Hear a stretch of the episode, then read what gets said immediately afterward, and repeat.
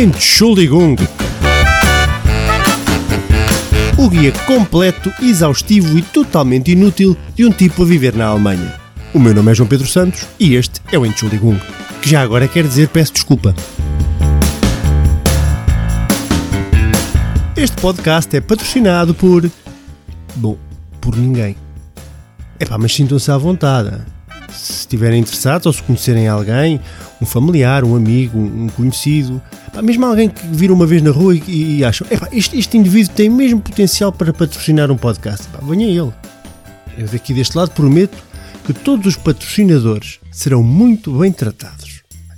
Roupa lavada, comidinha na mesa, cama, ou é cama lavada e roupa? Nunca percebi bem o que é. Mas pronto, tudo lavadinho, isso com certeza.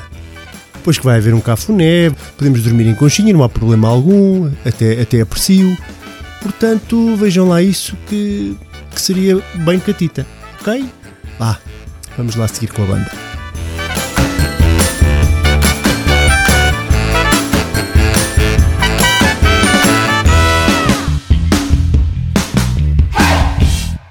Olá, meus carapaus, como é que vocês estão? Hum? Antes de mais, bem-vindos ao terceiro episódio do, do podcast Entschuldigung. Já, já pensaram bem nisto? Terceiro episódio. Começámos lá atrás, não é? No primeiro. Fomos avançando por aí fora, galgando, galgando, galgando. E pumba, já estamos no terceiro. E é assim que as coisas se fazem. E, pá, eu senti que, que evolui bastante. E estou muito mais maduro como pessoa, como ser humano. Uh, e graças a vocês, com este tempo todo que, que, que se passou. Hum, não, estou a brincar. Só passaram duas semanas. Uh, isto será verdade quando estivermos a gravar o podcast de 477. E aí sim, aí posso dizer, pumba, isto está a acontecer e é graças a vocês. E nas, e, e, mas a, a, questão de, de, vocês estarem aí mantém-se no terceiro ou no, 400 e, no número 477, do episódio 477. E eu estive aqui a analisar as estatísticas que eles me, que eles me enviam, eles, aquele ser da internet que me envia um, e, pá, superou as expectativas. E é, e graças a vocês, graças a vocês que estão aí a aturar-me e, pá, e se dá-me força. Muito obrigado a todos. Sintam-se à vontade uh, para me mandar ideias, sugestões, uh, palermices. Cá estarei para, um, para partilhar isso também com o mundo. Uh, perguntei como é que vocês estavam no início e é mesmo, eu gostava mesmo de saber. Portanto, mandem-me, mandem sintam-se à vontade para comunicar comigo, porque isto aqui não é uma porta, esta porta abre para dois lados, para os dois lados. Ok? Pronto. Este terceiro episódio traz fundamentalmente conversas que eu tenho com a minha mãe e com o meu pai, por telefone. Aliás, por WhatsApp, porque os meus pais são modernos, eles usam WhatsApp. Ou como dizia a minha mãe, aquela coisinha verde no telemóvel. Uh, falo mais com a minha mãe, falo menos com o meu pai, já vão perceber porquê. Daqui a bocadinho. E com a minha mãe ao telefone é curioso porque nós abordamos sempre dois tópicos uh, são sempre uh, uh, falados. Aliás, ela fala. Eu, eu, eu, sou, eu sou aquele tipo que. Eu sou um receptor de, de, de, conteúdo e a minha mãe debulha material que, que, que, anda sempre ali à volta de dois temas. Uh, mãe, não me leves a mal, mas pá, tenho que partilhar isto. Tenho que partilhar que está aqui, está aqui a, a fermentar e preciso de, de pôr isto cá fora.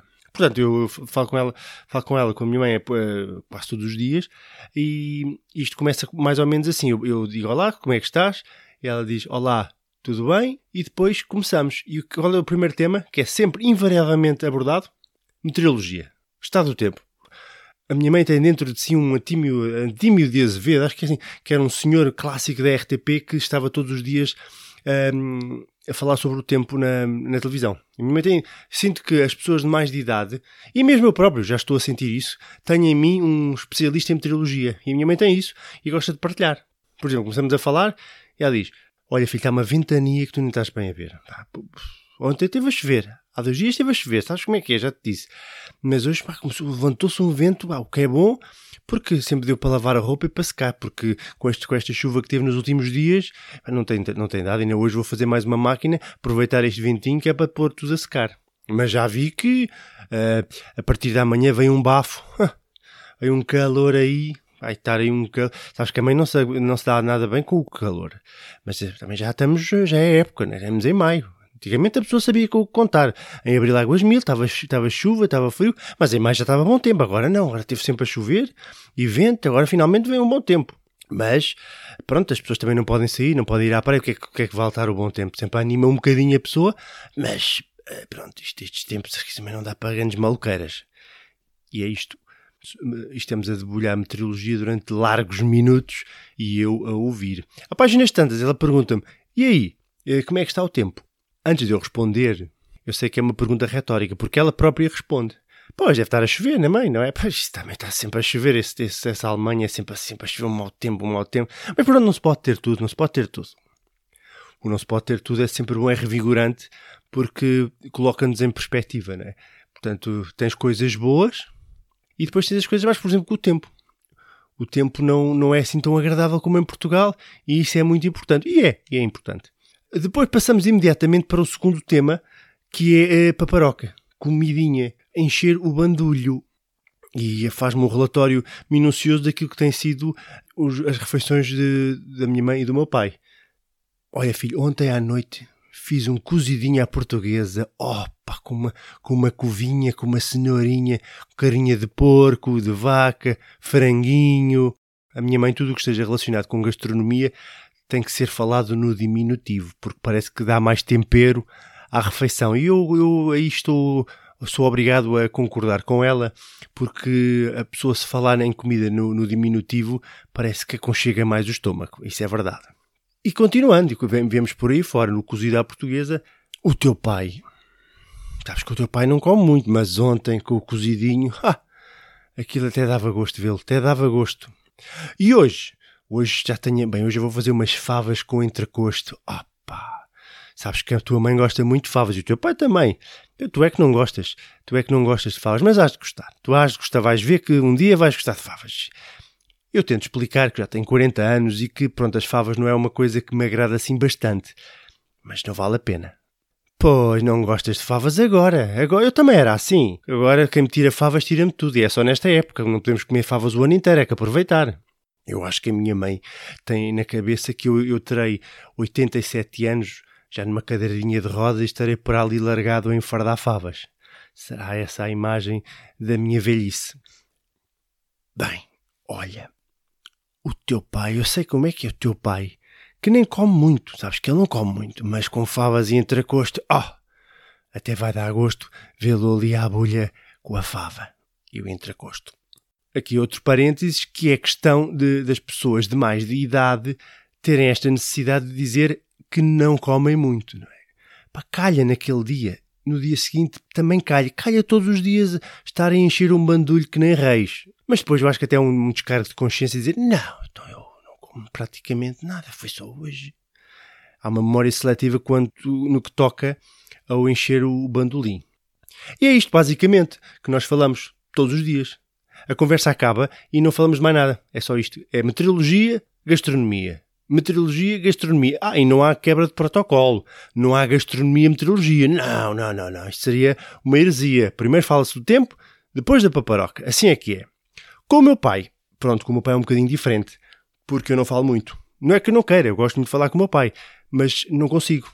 Porque o meu pai esteve uh, no ultramar, na Guiné, e, e lá desenvolveu um pequeno, um pequeno problema de audição que se tem vindo a agravar nos últimos anos Pronto, basicamente o meu pai é, é absurdo que nem uma porta. É isto mesmo.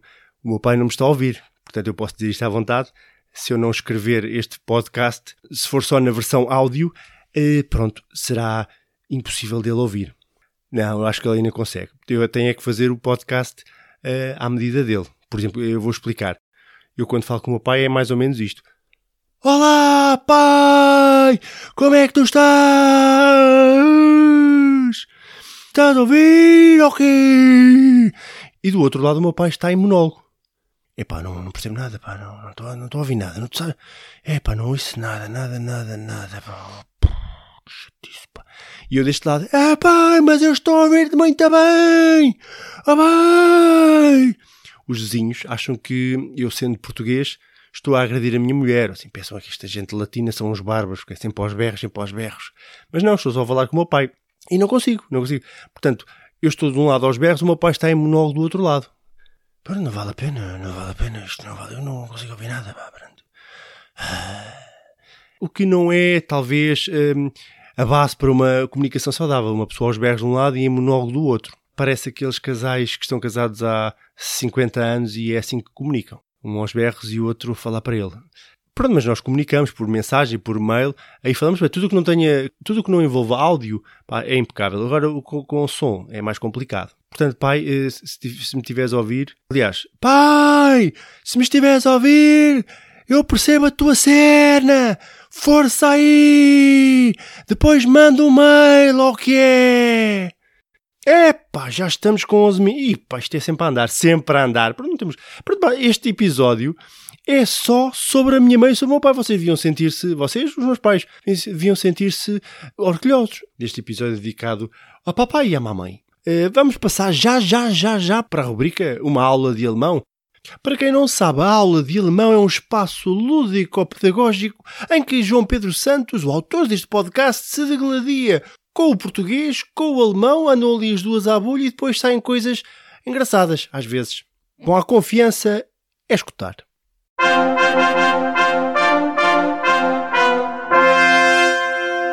Uma aula de alemão.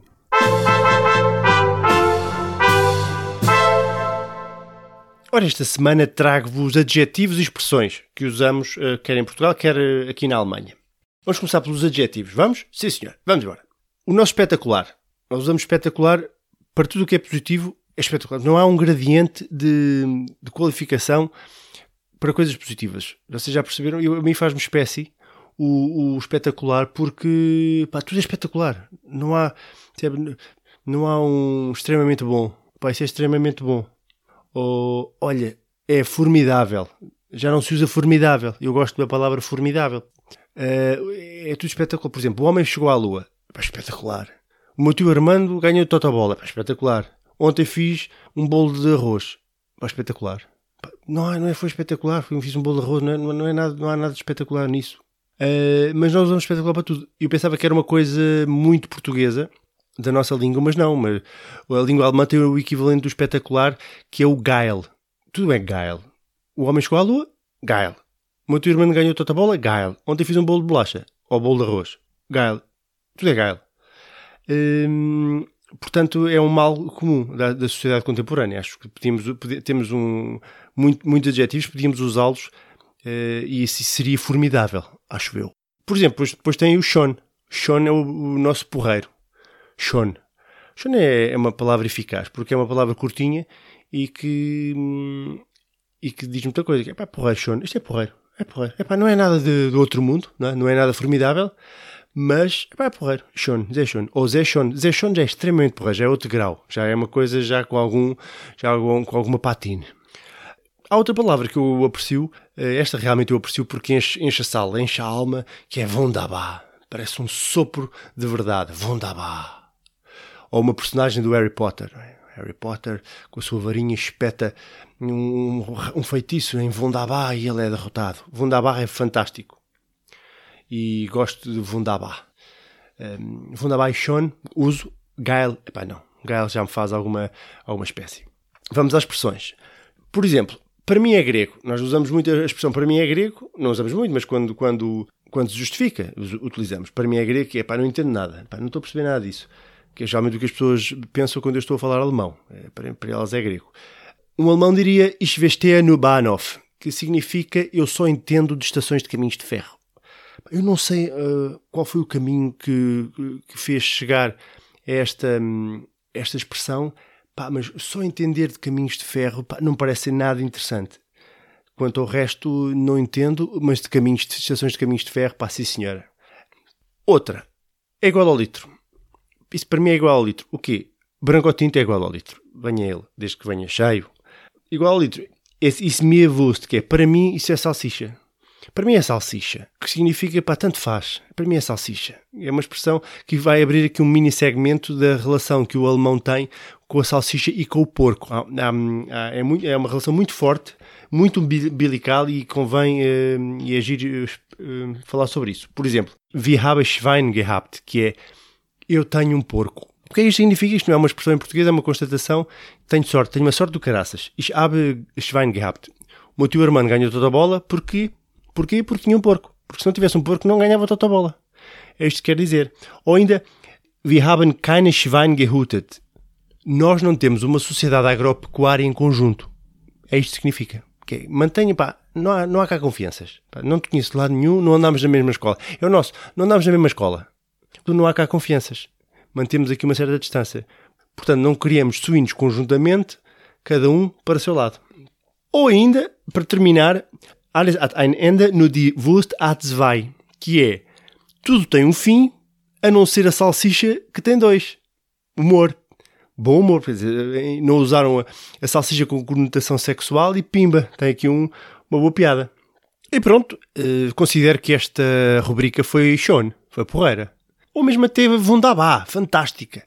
O que não foi de certeza foi Gael. Gael não foi. Espetacular, longe. Pronto, é tudo. Tchus!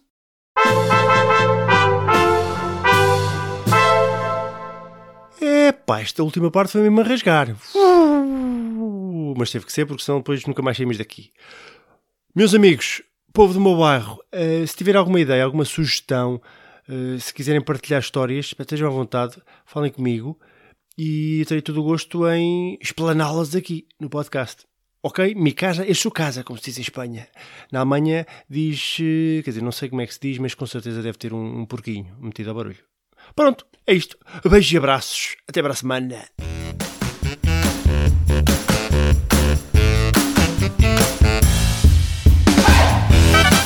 Entschuldigung.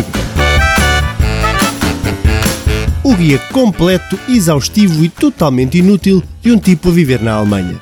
O meu nome é João Pedro Santos e este é o Entschuldigung, que já agora quer dizer peço desculpa.